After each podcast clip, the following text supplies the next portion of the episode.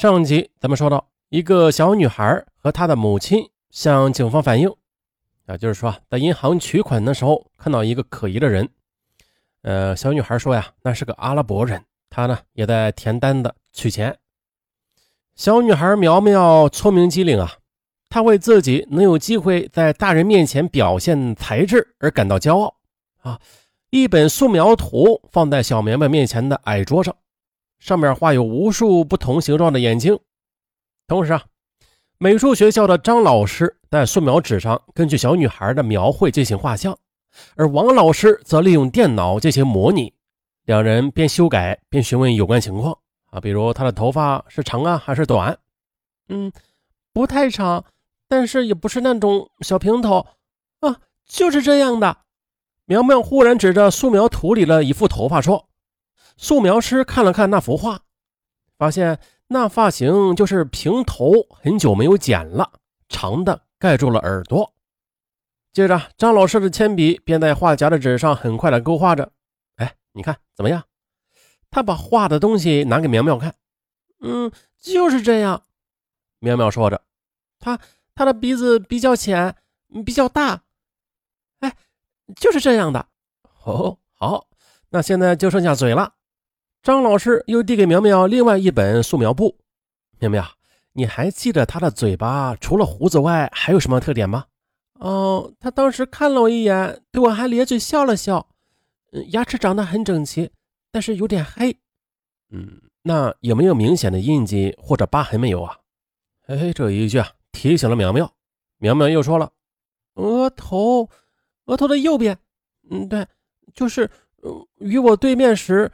嗯，是我的左手边，对，就是右边，有一个小疤痕，斜斜的一条，不太近，还看不得出来。苗苗感到有些得意了，因为他能够提供帮助啊，而且还能这么详细。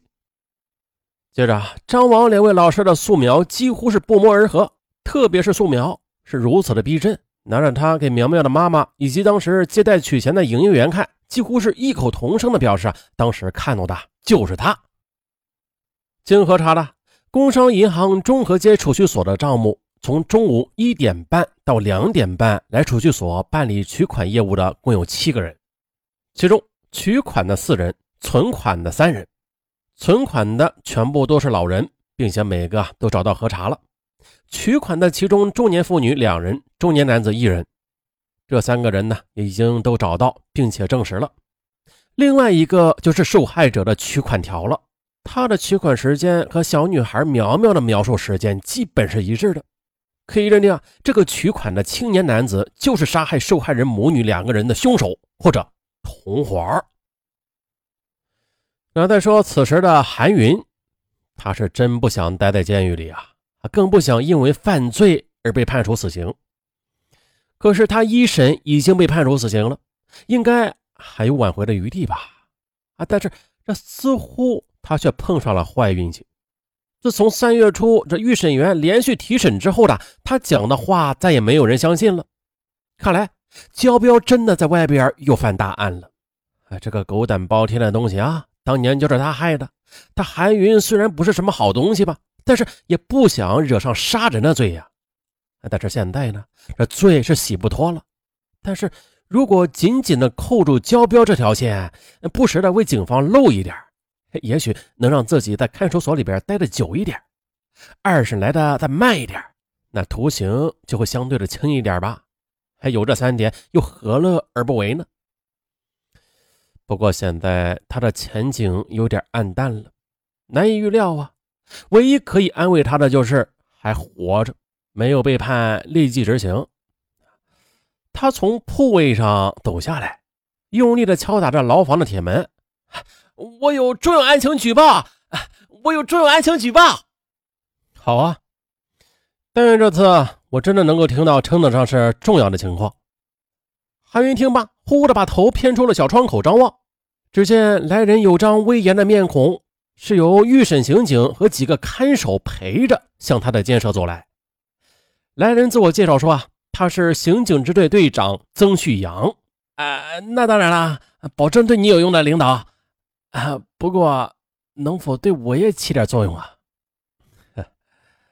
必须是交易才行吗？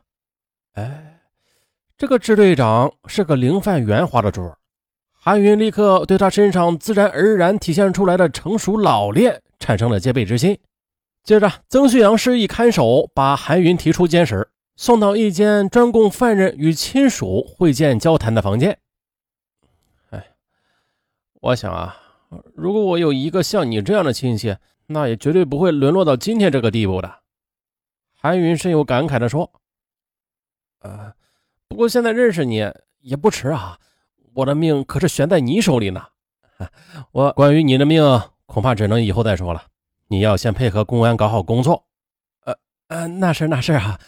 韩云谦卑地说：“但是领导啊，那我交代行，但是你总得给我点什么保障才行。”这曾旭阳的眼里瞬间呢射出的目光一下子显得眼里无情了。这目光虽然没有把他吓趴下吧，但是足以威慑他乖乖的坐下了。呃，好，好，好啊，你说吧，什么事儿？我一定如实说，啊，争取坦白从宽。那认一认，这几张画像上的人，说没说实话，我自然知道。重大突破再次出现了，韩云认出了其中一张画像上的人叫柳根强，留有络腮胡子，像阿拉伯人。韩云接着又供认呐，这个柳根强与焦彪是死党，啊，两人狼狈为奸，形影不离。如果其中一个人作案的话，那另外一个人绝对会参与的。如此呢，便进一步的认证了焦彪的作案嫌疑。据我所知，以前你总是给我们提供过时的东西，我既往不咎。今天你就如实说吧。我问你，最近焦彪都和些什么人交往？曾旭阳说话时，这嘴巴几乎没有动，他的嗓音低沉，让韩云的汗毛都竖起来了。啊，虽然他的话语里没有一个字威胁吧，但是语气里边的敌意让人感到他恨不得揭了那个人的皮。韩云在一段时间里目瞪口呆，啊，缓了好一会儿呢，他才结结巴巴的说：“你，呃，你们是不是听到了什么呀？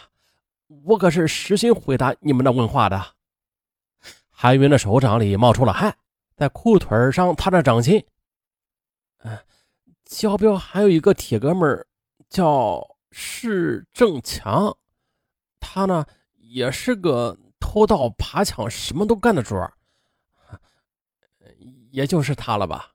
哦，是实话是吧？如果不是真的，就有你好果子吃了。曾旭阳微微的笑了起来，但是这微笑嘛，却没有显出十足的友好。如果这一切都是你胡诌的话。你该知道会有什么后果吧？韩云赌咒发誓啊，今天说的每一句话都是真的。于是搜捕组立即出动，查明了这释正强他的确和焦彪曾经关系密切，而且据反映，两个人曾经合伙偷过药材啊，撬盗过药材公司，偷出了药之后卖了广西桂林等地。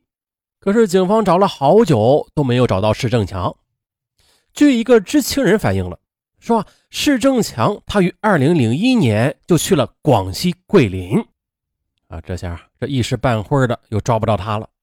咱们就先不说施正强，嗯，不过现在已经确定了，焦彪就是二二二案的主凶。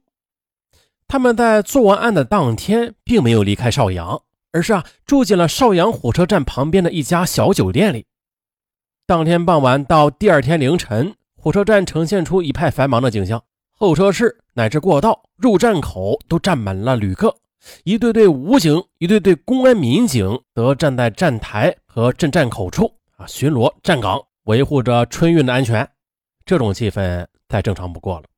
焦彪对此了如指掌，但呀，他还是特别注意着，在威严的警察和士兵的眼皮子底下久留，那是不安全的。而就在七个小时之前呢，他离开了邵东那座凶宅。柳根强则建议去连教车站，那里呃离邵东近，但是被焦彪否决了。于是呢，他们在酒店里住下的时候，便请人买了凌晨出发途经株洲的车票，并且花了一大把钱啊，准备啊请车站的职工领他们上车，这样安全系数啊那就大了。此时呢。焦彪躺在床上，仔细的盘算着剩余的时间。离开车还有两个多小时了，那这次回邵阳发的这笔财，看来是安全了。那到了外地，又可以高枕无忧的逍遥一阵了。可是呢，正当他躺在床上想入非非的时候，忽听老板娘急如星火的喊着他的化名啊，边敲响了他的房门。哎，小王，小王，你们到底有没有身份证啊？吵什么吵？深更半夜的，焦彪咆哮着打开了门，盯着老板娘用手指敲着他的金壳手表，不耐烦的警告那个胖女人要懂得礼貌啊，深夜不要打扰客人。咆哮委实的把老板娘给吓住了。啊！哑在当场，结巴了很久，才微弱的声音吐出了一个重要的词儿来：“警察。”哎呦，这个词儿啊，比他任何敲打叫喊都来得有效。这焦彪立刻跳了起来，反身就拉起柳根强，提起行李，然后毫不吝啬的就掏出一百元钞票，塞到了老板娘手里，说：“再说说，到底怎么回事啊？你刚才说警察，警察怎么了？”